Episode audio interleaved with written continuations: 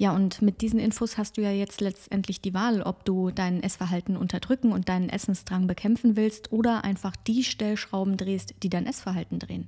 Hello and welcome beim Feel Good for Good Podcast, dem etwas anderen Fitness-Podcast, der dir zeigt, wie dein Stoffwechsel Fitness und Figur beeinflusst, damit du aus dem Ernährungs- und Fitnessstress rauskommen und dir entspannt genau die Energie und den Körper aufbauen kannst, die du in deinem Leben haben möchtest.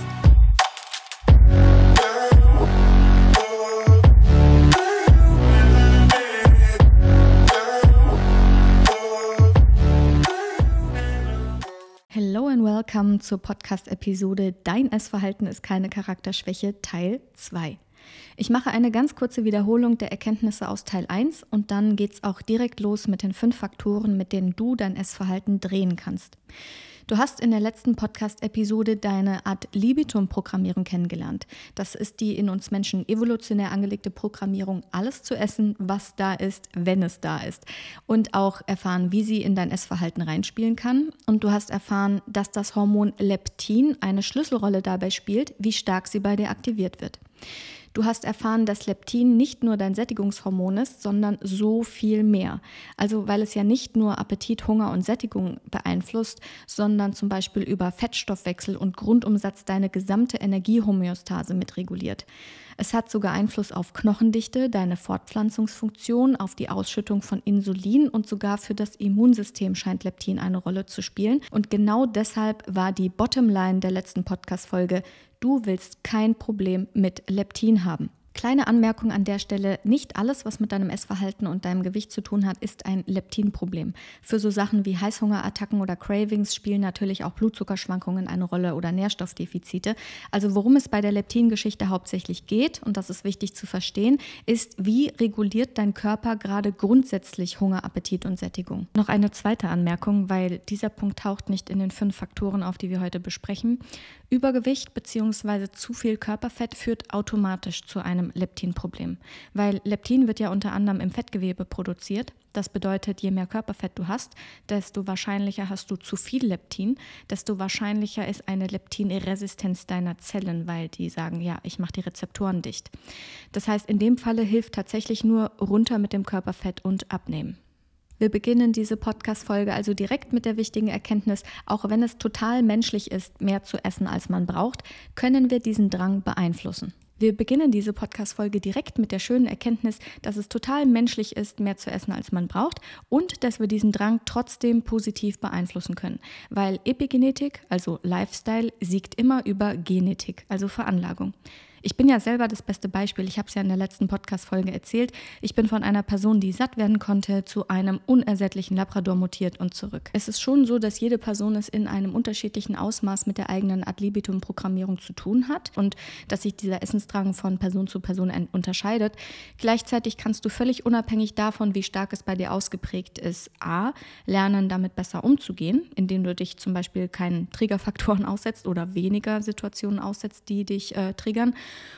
und B, das Ganze so abschwächst, dass auch ein vorhandener Trigger dich immer weniger interessiert und vielleicht auch irgendwann gar nicht mehr tangiert. Vielleicht klingt es für dich jetzt, ähm, als wäre das gar nicht möglich, aber ich habe das selber erlebt. Ich hatte tatsächlich mal eine krasse Schwäche für die Leibniz-Schokokekse, also die Leibniz-Kekse mit einem Zartbitter-Schokoladenüberzug. Wenn du mir da eine Packung hingestellt hast, die war am selben Tag leer. Heute würde ich davon vielleicht einen Keks essen, auch nur falls ich Bock drauf habe, was erstaunlich selten geworden ist und den Rest würde ich wahrscheinlich in der Schublade vertrocknen lassen. Kein Scherz, also ich reiß mich dafür nicht zusammen oder so. Der Trigger ist einfach kein Trigger mehr und mein Körper ist nicht interessiert an den Keksen. Was ich dafür gemacht habe, sind genau die fünf Faktoren zu beeinflussen, die wiederum Leptin beeinflussen und die einfach wichtig sind zu kennen, wenn du ein entspannteres Essverhalten aufbauen willst. Und die lernst du heute in dieser Podcast-Folge kennen. Was gehört denn eigentlich zu Triggern? Das kann sein, du bist einem Überangebot an Essen ausgesetzt. Das ist für manche Menschen schon ein Trigger für Überessen. Das kann sein, du bist einem bestimmten sozialen Kontext ausgesetzt. Das ist für manche Leute schon der Trigger, was zu essen, obwohl sie eigentlich gerade gar nichts brauchen. Das kann auch ganz klassisch sein, ein Lebensmittel, was deine natürlich regulierten Hunger, Appetit und Sättigungshormone ins Chaos stürzt. Also ein typisches Triggerfood ist die Kombination aus Fetten und einfachen Kohlenhydraten, am besten Zucker. Also wirklich die Kombination, aus der jede Süßigkeit und jedes Dessert besteht. Also mal abgesehen von Gummibärchen, das wäre nur Zucker. Auf die Fett-Zucker-Kombination jedenfalls rastet unser Gehirn total aus. Warum ist das so? Eigentlich ist es so logisch wie banal, weil die Kombination von Fett und Zucker in der Natur so gar nicht vorkommt. Also überleg mal, welches natürliche Lebensmittel, mit Betonung jetzt auf natürlich, also naturbelassen, genau in der Form, in der es in der Natur erwachsen ist, ähm, welches Lebensmittel besteht aus der Kombination Fett plus Kohlenhydrat? Richtig, gar keins. Es gibt kein natürliches, unverarbeitetes Lebensmittel, das diese beiden Makronährstoffe vereint und deswegen kann unser Gehirn nicht damit umgehen. Die Natur produziert grundsätzlich nur Lebensmittel, die Proteine mit Fetten kombinieren, wie zum Beispiel Nüsse und Samen und alle Tiere, also von Ziege über Kuh bis Geflügel und Fisch. Oder die Natur kombiniert Proteine mit Kohlenhydraten, wie sie zum Beispiel alle Pflanzen haben und Hülsenfrüchte. Die Natur produziert keine Fett-Zucker-Kombinationen. Gleichzeitig ist eine Fett-Zucker-Kombination ja so super geeignet, um ganz schnell Fettreserven aufzubauen. Das heißt, aus Überlebensperspektive ist das eine unfassbar wertvolle Geschichte für unser Gehirn. Das heißt, damit unsere Vorfahren in der Serengeti an Fette und Kohlenhydrate gleichzeitig rankommen konnten, da hätten sie schon, weiß nicht, auf einen Walnussbaum stoßen müssen, der neben einer Dattelpalme wächst oder so. Aber unsere modernen, industriell hergestellten Triggerfoods sind ja ausschließlich von der Ernährungsindustrie erfundene Lebensmittel, die es so gar nicht gibt. Also Designerfoods, die designt wurden und tatsächlich einfach heutzutage eine legale, moderne Designerdroge sind.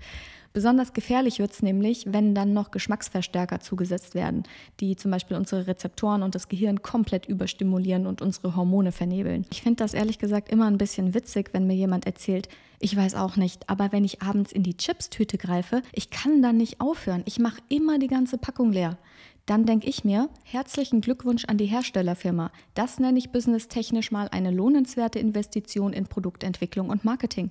Weil irgendwie haben die dich ja mit einem Werbespot davon überzeugt, dass es eine gute Idee wäre, das Zeug im Haus zu haben.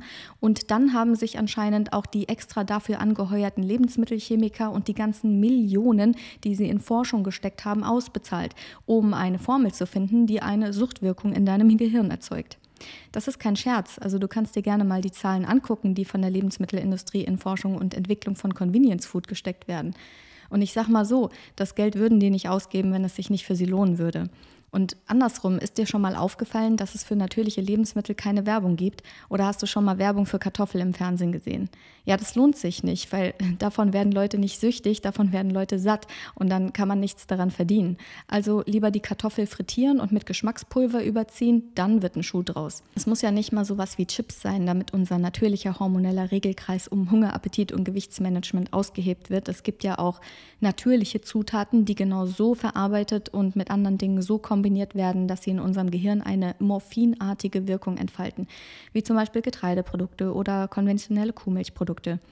Ist halt ungünstig, wenn man den Körper angefixt hat, weil so ein Entzug kann hässlich werden. Das erlebe ich mit meinen Ladies im Stoffwechsel Reset immer wieder. So, aber ich wollte ja heute über die fünf Faktoren sprechen, die Leptin beeinflussen. Also bevor ich hier weiter abbiege, machen wir das mal. Wir starten mit Faktor Nummer eins von fünf und das ist dein Nervensystem. Dein Nervensystem ist die Instanz, die deine Umwelt mit deinen inneren Ressourcen abgleicht und dein Leben auf potenzielle Bedrohungen abcheckt. Also eine Bedrohung für dein Nervensystem kann sein, es sind zu wenig Nährstoffe da und gleichzeitig gibt es hohe Anforderungen an den Körper zum Beispiel. Ähm, das kann passieren, wenn du jetzt zum Beispiel jeden Tag harte Workouts machst und gleichzeitig immer weniger isst. Ich weiß, du willst damit abnehmen, aber ich kann dir verraten, dein Nervensystem sieht nur, oh, wir haben einen hohen Ressourcenverbrauch und gleichzeitig haben wir weniger Nährstoffe, also Ressourcenmangel, also Hungersnot. Also deswegen ist ein typischer Auslöser von Leptinproblemen ähm, bei Frauen die so beliebten Hardcore-Trainingsbootcamps oder Detox-Fasten oder keine Ahnung, irgendwelche anderen Hungerkuren. Und meine Leptinspiegel waren ja damals, als ich der Labrador war, offensichtlich zu niedrig und das war ganz klar ausgelöst durch mein Diätexperiment. Da habe ich keine Frage zu. Mein Nervensystem hat also die Erfahrung von Nahrungsknappheit bzw. Nährstoffmangel gemacht und diese Erfahrung hat mein hormonelles und emotionales Verhältnis zu Essen vollkommen eskalieren lassen. Das ist echt krass, was das Nervensystem macht.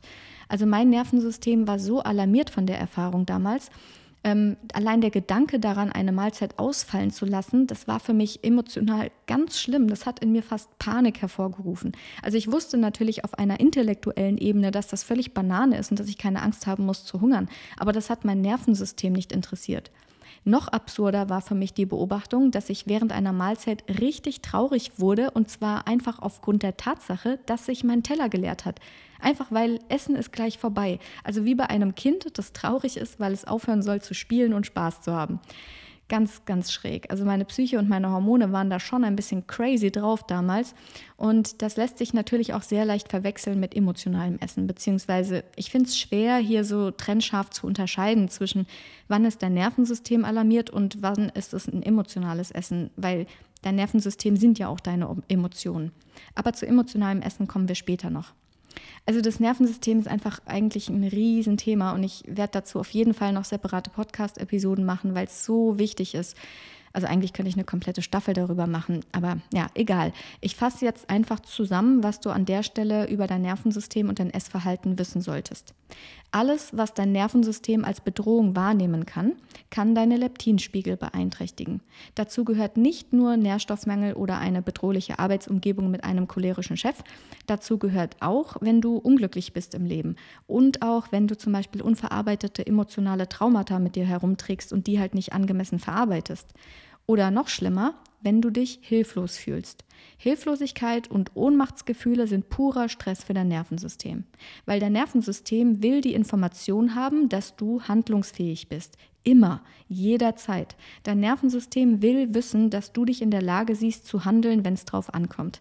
Das heißt, schon alleine so eine mentale Einstellung, die Opferhaltung, nennen wir es Opferhaltung. Wenn ich mich ständig als Opfer externer Umstände sehe, anstatt in Möglichkeiten zu denken, was ich tun kann, dann setzt es mein Nervensystem so auf Daueranspannung, dass es mein Essverhalten ändern kann. Deshalb ist die Arbeit mit dem Nervensystem auch fast das erste Thema in meinem Stoffwechsel-Reset-Kurs, weil Fakt ist, die Arbeit mit deinem Nervensystem ist Pflicht, wenn du eine starke Ad-Libitum-Programmierung hast und deine Leptinspiegel positiv beeinflussen willst. Auch wenn du zu den Frauen gehörst, die sich jetzt nicht überessen, aber die alleine bei dem Gedanken, bestimmte Lebensmittel nicht zu essen, schon so Angstgefühle bekommen. Das ist alles Nervensystem. Die Faustregel für Faktor Nummer eins dein Nervensystem ist, je regulierter dein Nervensystem ist, desto schwächer ist deine Ad-Libidum-Programmierung. Damit kommen wir zum zweiten Faktor für gesunde Leptinspiegel und das sind die Nährstoffe.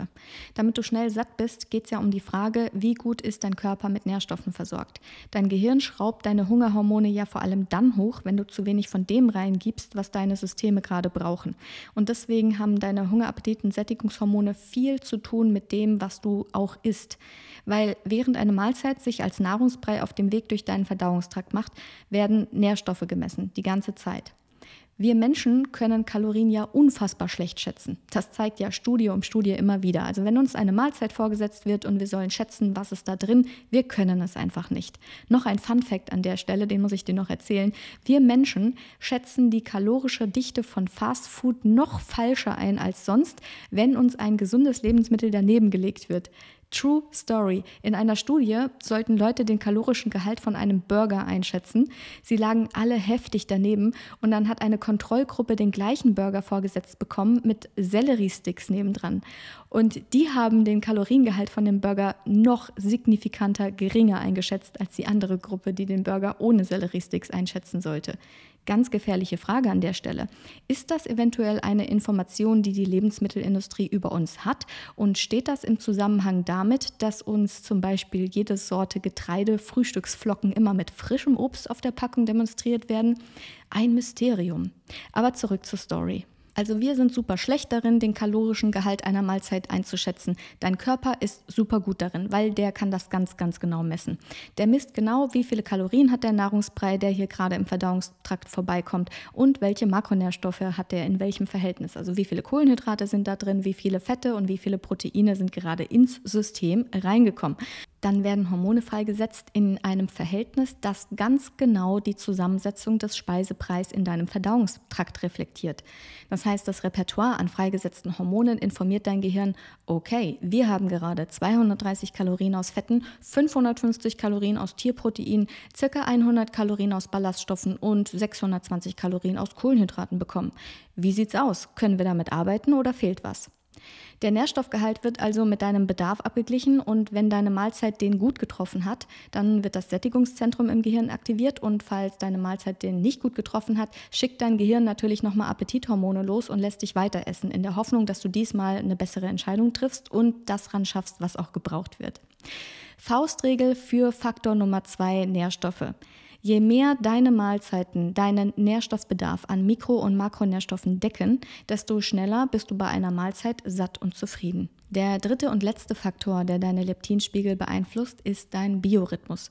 Ich kann es gar nicht oft genug sagen. Ohne einen guten Biorhythmus keine gesunden Hormone, keine gesunden Leptinspiegel und damit keine Chance, dass dein Körper dir rechtzeitig satt signalisieren kann. Boah, ich glaube, wenn ich einen Weihnachtswunsch hätte, von dem ich dann wüsste, dass er wahr wird, dann wäre der tatsächlich, dass Frauen, wenn sie das Wort Hormonbalance hören, an Biorhythmus denken. Dass sie die beiden Begriffe Hormonbalance, Biorhythmus so sehr miteinander verknüpfen, dass sie es gar nicht mehr ohne einander denken können. So wie Siegfried und Roy oder Tom und Jerry oder Thelma und Louise oder Astrid Lindgren und Pippi Langstrumpf. Also, you get the point. Das eine geht nicht ohne das andere. Das ist natürlich eine schlechte Nachricht für Leute, die Schicht arbeiten, aber das ist eine gute Nachricht für alle, die prinzipiell die Möglichkeit hätten, mal regelmäßig früher ins Bett zu gehen. Also erzähl mir bitte nicht, du hast in einem Quiz herausgefunden, dass du der Schlaftyp Eule bist und nachts wach sein einfach dein Ding ist sondern stell dir bitte mal die Frage, wie sehr anerkennst du die Biologie deines Körpers und inwiefern bist du auch bereit, diesen Bedürfnissen deines Körpers in deinem Alltag einen Raum zu geben. Was an der Stelle auch super wichtig zu wissen ist, Sonnenlicht ist der mächtigste und wichtigste Taktgeber für deinen Biorhythmus. Das heißt, ein reiner Indoor-Lifestyle, wo du wenig rausgehst, der kann echt zum Problem werden. Und ich glaube, das ist auch der Grund, warum so viele Leute ein Problem mit ihrem Biorhythmus haben. Sagen wir einfach mal, je mehr Zeit du draußen verbringst, desto besser. Hier kommt die Faustregel für Faktor Nummer drei, dein Biorhythmus. Je gesünder dein Biorhythmus, desto besser reguliert sind deine Hunger-, Appetit- und sättigungssteuernden Hormone und desto kleiner ist dein Essensdrang. Der vierte Faktor, der die Wirkung von Leptin stark beeinträchtigen kann, sind Medikamente und Umweltgifte. Ja, ich habe die jetzt in eine Kategorie gepackt, weil sie ähnlich wirken.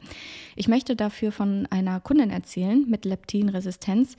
Sie war übergewichtig und hatte ständig Hunger. Gleichzeitig konnte sie sehr schlecht schlafen. Das ähm, kommt häufig vor, weil Leptin, Orexin, die Schlafhormone, das hängt ja sowieso zusammen. Das heißt, sie war nachts wach und hatte einen krassen Essensdrang. Das heißt, sie hat nachts immer so Essanfälle gehabt. Es ging ihr gesundheitlich sowieso nicht sonderlich gut und sie hat echt super unter dieser Situation gelitten. In ihrem Falle war es halt so, dass sie Psychopharmaka genommen hat. Es ist ja so, dass alle Medikamente den Stoffwechsel verändern und Psychopharmaka verändern ja gezielt den Stoffwechsel im Gehirn. Und Gewichtsveränderungen bei einer medikamentösen Behandlung, das ist ja seit den 1950er Jahren bekannt und das ist auch von großem Interesse in der Forschung. Deshalb wissen wir, dass Gewichtszunahme besonders häufig bei der Behandlung von Antidepressiva, Antipsychotika und Stimmungsstabilisatoren auftritt und dass es halt häufig Leptin verursacht ist. Sowas ist natürlich tragisch, weil Psychopharmaka nimmt man ja meistens nicht ohne triftigen Grund und es ist auch selten eine Option, sie von heute auf morgen abzusetzen.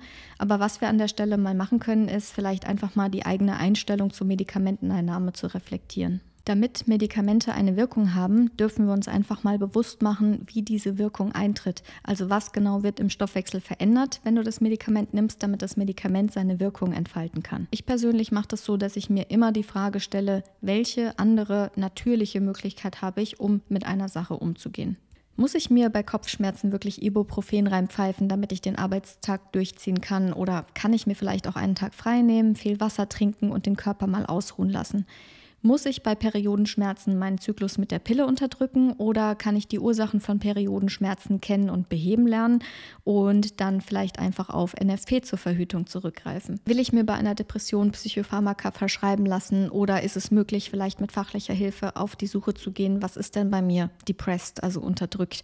Und klar, das sind alles Entscheidungen, die erstens kontextabhängig sind und zweitens, die auch wirklich jeder und jede für sich selbst treffen muss und auch vor sich selbst verantworten muss. Aus Stoffwechsel Stoffwechselperspektive ist es einfach wichtig zu wissen, Die Entscheidung für ein Medikament hat einen Preis und die Frage ist, treffe ich meine Entscheidung für oder gegen ein Medikament mit dieser Information oder ohne diese Information. Also ich betone nochmal, ich möchte nicht be- oder verurteilen, wie irgendwer mit Medikamenten umgeht. Ich möchte lediglich darauf hinweisen, du kannst nicht beides gleichzeitig haben. Du kannst nicht einen gesunden, natürlich regulierten Stoffwechsel haben, wenn du ihn gleichzeitig mit Medikamenten oder Hormonen manipulierst. Und das gleiche gilt für den Umgang mit Umweltgiften. Du kannst dich ihnen natürlich nicht 100 Prozent entziehen. Das ist in der modernen Welt nicht möglich. Aber du kannst dich für einen bewussten Umgang damit entscheiden. Dass Umweltgifte, Toxine, Düngemittel, Pflanzenschutzmittel, Putzmittel und Chemie, dass das alles nicht gut für uns ist, das ist uns allen bewusst. Wie gesagt, wir können uns auch der ganzen Geschichte einfach nicht entziehen. Was wir aber tun können, ist zu schauen, wie wir unsere vier Wände gestalten. Da haben wir die Kontrolle. Wir können selber entscheiden, womit wir putzen, womit wir waschen, womit wir uns duschen, wie gut wir unser Leitungswasser filtern, ob wir Lust haben, vielleicht auch unsere Raumluft zu filtern, wenn wir in der Stadt leben und so weiter.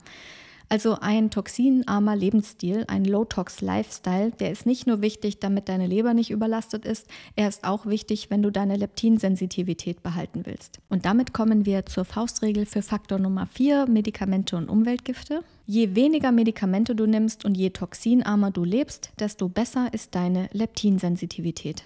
Damit sind wir angelangt beim fünften und letzten Faktor deiner Darmgesundheit, im Speziellen deine Darmbewohner, also dein Mikrobiom. Deine Darmbakterien waren ja schon mal Thema in anderen Podcast-Folgen und es wird auch nicht das letzte Mal sein, dass ich von ihnen erzähle, weil sie so eine unfassbar große Rolle für deine Stoffwechselgesundheit spielen.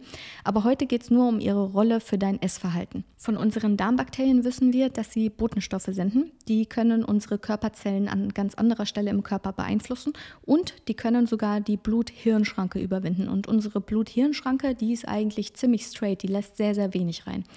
Aber weil sie das können, können sie direkten Einfluss auf unser Gehirn nehmen. Darmbakterien können über Signale an das Gehirn also unsere Sättigung beeinflussen. Das heißt, sie produzieren so mikrobiotische Stoffwechselprodukte, die zum Beispiel die Leptinproduktion anregen, sodass wir satt werden, oder Eiweiße produzieren, die unseren Appetit zügeln. Die Frage ist also, wie und aus welchen Bakterienstämmen ist dein Mikrobiom zusammengesetzt? Und dafür spielt deine Ernährung natürlich die Hauptrolle. Das heißt, je nachdem, welche Bakterienstämme du durch deine Ernährung mehr gefüttert hast oder weniger gefüttert, hast du jetzt eine andere Zusammensetzung und dann bekommst du auf eine Mahlzeit unterschiedliche Signale. Angenommen, du hast von den Dickmacherbakterien mehr, die einfache Kohlenhydrate mögen, dann wirst du dich nach einer Mahlzeit mit einfachen Kohlenhydraten sehr viel befriedigter fühlen und hast da auch prinzipiell mehr Appetit drauf. Angenommen, du hast von den Schlankmacherbakterien mehr, die ballaststoffreiche Kohlenhydrate mögen, dann fühlst du dich nach einer ballaststoffreichen Mahlzeit sehr viel befriedigter und hast da grundsätzlich auch mehr Appetit drauf. Deine Darmbakterien beeinflussen dein Essverhalten aber noch über einen zweiten Weg und zwar über deine Neurotransmitterproduktion. Neurotransmitter sind die Botenstoffe, die das Signal von einer Nervenzelle zu einer anderen übertragen. Also alles, was dein Nervensystem so macht, erfolgt über Neurotransmitter als Botenstoff. Und Darmbakterien spielen eine große Rolle bei der Produktion deiner Neurotransmitter. Zum Beispiel wird 90 Prozent deines Serotonins, das ist dein Neurotransmitter für Wohlbefinden und gleichzeitig ist es ein wichtiger Appetithemmer, wird im Darm gebildet. Und Neurotransmitter steuern deine emotionale Zufriedenheit, deinen Antrieb, Dinge zu tun, deine Konzentrationsfähigkeit, auch deine Motivation, dein Belohnungsgefühl und auch dein Selbstvertrauen, deine Zufriedenheit oder dein Vertrauen ins Leben generell, sowie die Fähigkeit, dich von körperlicher oder mentaler Anstrengung erholen zu können. Bei einem Neurotransmittermangel kannst du letztendlich Probleme dabei haben, deine Emotionen zu regulieren. Und dann kann es halt sein, dass du Essen als Ersatz nimmst, beziehungsweise als Stimulus benutzt, um dich zu belohnen oder zu beruhigen oder einfach besser zu fühlen. Emotionales Essen kann hier seinen Ursprung haben, also in einer schlechten Darmgesundheit, die zu Neurotransmittermangel führt. Aber auch ein Suchtverhalten, was Fernsehen, Social Media, Alkohol oder Sport angeht, kann hier seinen Anfang nehmen. Wenn du mehr dazu wissen willst, ich habe eine Reihe von wissenschaftlichen Artikeln in den Shownotes verlinkt. Lies mal den zu Grelin und Nahrungsbelohnung. Eine dritte Rolle, die deine Mikroben für dein Essverhalten spielen, hat mit stillen Entzündungen zu tun. Stille Entzündungen sind jetzt ein super komplexes Thema, da musst du nichts drüber wissen, das musst du jetzt auch nicht verstehen, weil man kann es auch nicht ohne Immunsystem diskutieren und das mache ich jetzt hier nicht. Deshalb breche ich auch das jetzt auf die einzige Information runter, die hier und heute wichtig ist. Und zwar, stille Entzündungen stumpfen die Leptinrezeptoren ab. Das heißt, du kannst leptinresistent werden. Ein gesundes, vielfältiges Mikrobiom kann dich vor stillen Entzündungen schützen. Das ist ist die zentrale Aussage. Das heißt, hast du kein gesundes und vielfältiges Mikrobiom, dann erhöht sich die Wahrscheinlichkeit, dass sich stille Entzündungen in deinem Körper ausbreiten. Kommen wir jetzt abschließend zu Faustregel für Faktor Nummer 5, Darmgesundheit und Mikrobiom. Je diverser und gesünder dein Mikrobiom, desto schneller wirst du satt, desto zufriedener machen dich gesunde Mahlzeiten und desto besser ist deine Leptinsensitivität. So, das waren die fünf Faktoren. Nervensystem, Nährstoffe, Biorhythmus, Medikamente und Umweltgifte und Nummer fünf Darmgesundheit bzw. Mikrobiom.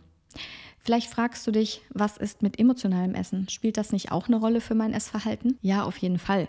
Ähm, aber nach dieser Podcast-Folge wirst du sicher verstehen, warum ich mich erstmal um diese fünf Faktoren kümmern würde und den Stoffwechsel fit machen würde, weil vorher kannst du ja gar nicht wirklich identifizieren, welche von deinen Cravings oder wie viel von deinem Naschzwang und wie viel von deinem Essverhalten ist denn eigentlich tatsächlich emotional gesteuert.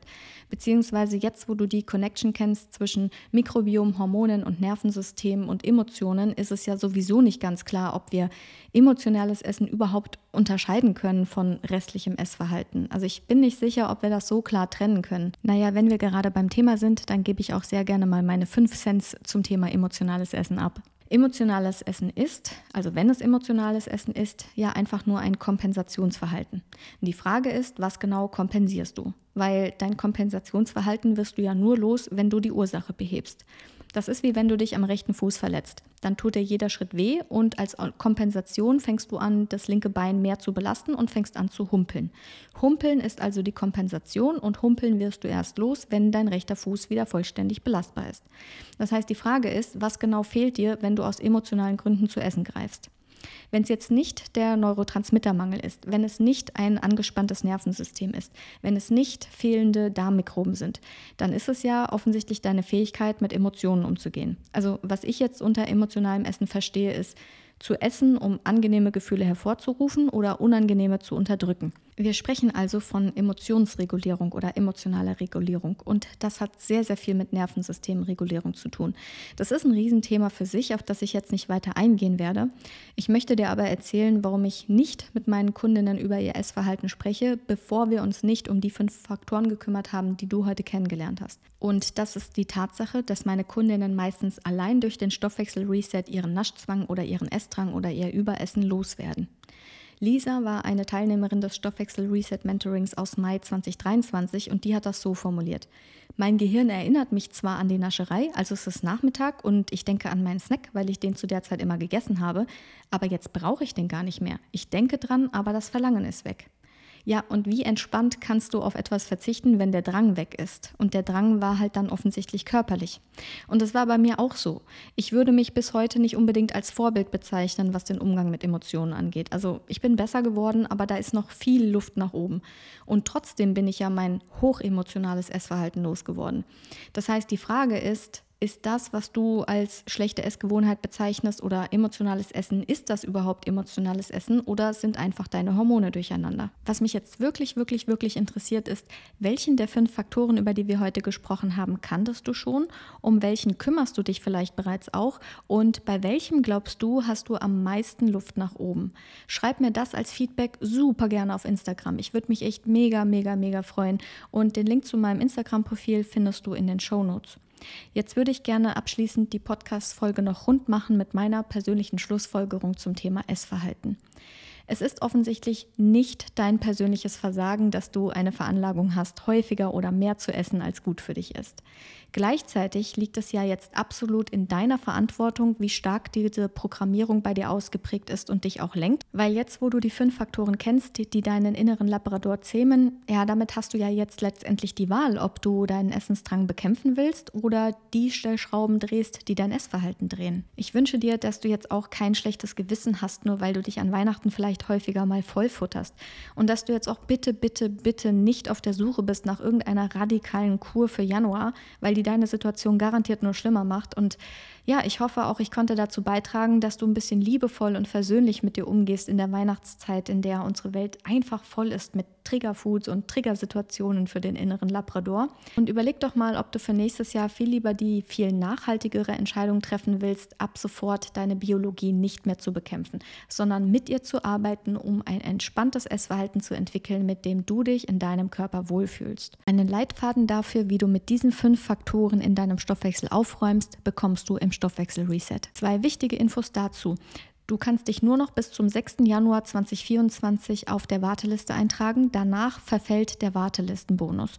Und am 6. Januar selber veranstalte ich eine kostenlose Infoveranstaltung, einen Live-Zoom-Call.